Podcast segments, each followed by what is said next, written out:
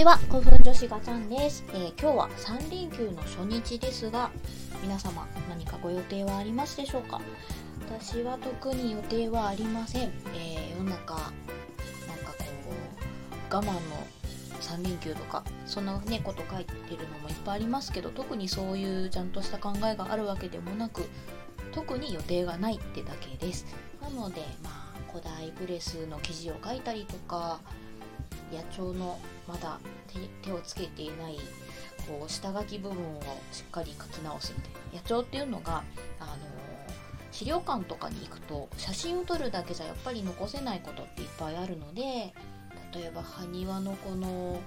縦はけ目がこういう風に書いてあるとか写真ではちょっと映らない角度にある文様がこうだったとかそういうのを書きたいっていうのもあっていつも鉛筆と野鳥を持って行ってるんですけどその場で書くのでまあ走り書きになってしまうからその後お家に帰ってきて資料を調べたりとか記憶をたどって書き残したりっていうのをしてるんですけどやっぱりこうなかなか清書する時間って取れなくてそのままにしている部分があるのでなかなかねこう自分の記憶も薄れていくのでできるだけ早くこうちゃんと残していきたいなと思っています。というわけで5分女子ガチャンのオール古代日本は約5分20秒のはずの古墳タイムだけ好きな古墳の話とか古代の話をしておりますなかなか枠にはまってないですけどねちなみに、えー今回は今特にハマっている古墳の話をしたいなと思うんですけども、えー船原古墳というのに今こうかなり惹かれております。どこにあるかというと福岡県古賀市にありまして、まあ古賀市唯一古賀市で見つかっている古墳の中で唯一の前方後円墳と言われております。でこの前方後円墳っていうことが分かったのもまあまあ最近2013年なんですけどそれまでは丸い円墳って思われてたんですよね。で前方後円墳だと何が違うかというと、まあ、大体その円墳よりも前方後円墳に葬られた人の方がちょっとこう位の高い人だったりとか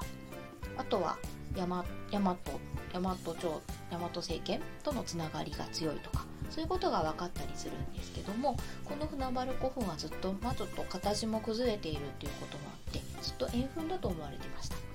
でその周りの土地を北条っていうのかな？補助整備あの綺麗にして使いやすい土地にするための整備をするためにこう調べたんですよね。ということは調べた後はくず壊されるはずだったんだけどその中で7つの穴が見つかりました。土工っていうんですけど土工が7つ見つかりましてその7つのうち4つだけ調査をしたところなんと500を超える異物が見つかったと。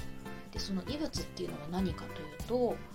まあその当時だったらキラキラ光ってたであろう馬を飾る装飾品たちがかなりたくさんこう詰まった状態折り重なるように詰まった状態で見つかるっていう。でまず古墳の横にそういう穴ぼこがあってその穴の中にこう副葬品がある副葬品っていうこうものがあるっていうのがなかなかまず日本でも初めてのあの発見っていうところもすごいですけどでそれが見つかったことによって円墳っていうのはちょっとこうおかしいんじゃないかっていうことで調べたらやっぱり前方後円墳だったっていうのが分かるっていうところも私はここにちょっとこう考古学のロマンを感じると言いますか、まあこよくあの古代のロマンというと邪馬台国とか卑弥呼とか嫌いじゃないんですけどやっぱりそういうあのまだ答えが分かってないものへのロマンというよりは私はこういうふうに一つ一つ積み重ねた中ですぐには見つからないけれどもその結果こうふっと見つかる国宝級のものだったりこれまでに見つかっていないあの事例だったりっていうのにすごく惹かれます。まあ、そういうなんか私がかなり惹かれる要素がぎゅっと詰まっているのが船原古墳 なんですよね。で今回あのまあ、2013年にそういうこう調査が始まって今2020年なんでもうかなり経ってると思うんですけど最終報告まとめるのが2026年の予定らしいので今ちょうど折り返してらしいですで毎年1年に1回こうこういうことが分かったよっていう最新の発表するこう展示をする予定らしいんですけども今年その中でも大きいものが見つかりまして国宝級の行用っていうのが見つかりました。国宝っていうのはバグですね。あの玉虫の羽を使ったものなんですけど玉虫のっていうと教科書にも載ってた奈良時代の玉虫の寿司とか、うん、あの覚えてる方多いと私は信じてるんですけど玉虫の寿司ではなくて玉虫のバグが見つかったんですよね。あの行用の名前がすごい長いんで一気に言いたいと思います。二連三葉問診養系行用というもう漢字多い。この行用の飾りに玉虫の羽が 20, 20枚も使われてたっていうことが分かりましてこれは国宝級だと。で国宝にもしなったらもしかしたら遠くに古賀市から遠くに行ってしまうかもしれないし古賀市にとどまったとしても簡単には見れないかもしれないっていうことであの展示が始まった初日に行ってきました。11月14日の土曜日から12月20日来月20日まで開催されておりまして場所が古賀市の歴史資料館。タイトルがね「馬王。それは誰だったのか」この馬王も馬王なのか馬王なのかちゃんとあの確かめてきました。馬王でした。っていうタイトルで展示されてまして無料でやってるので古賀市に行ける人は絶対行った方がいいと思います。であのー、一応ここの資料館写真撮影は OK 個人的にこう、ね、記録のための写真撮影は OK だけど SNS とかネットへの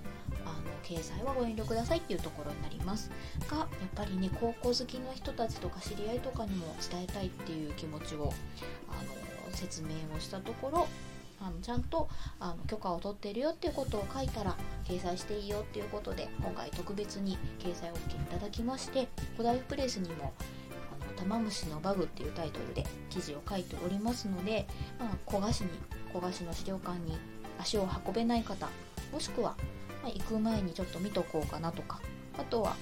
あのバグについて語りたいなっていう人もぜひ見ていただいて私と会った時にバグについて語りたいなと。私本当にバグがあのさっき言ったように漢字が多いので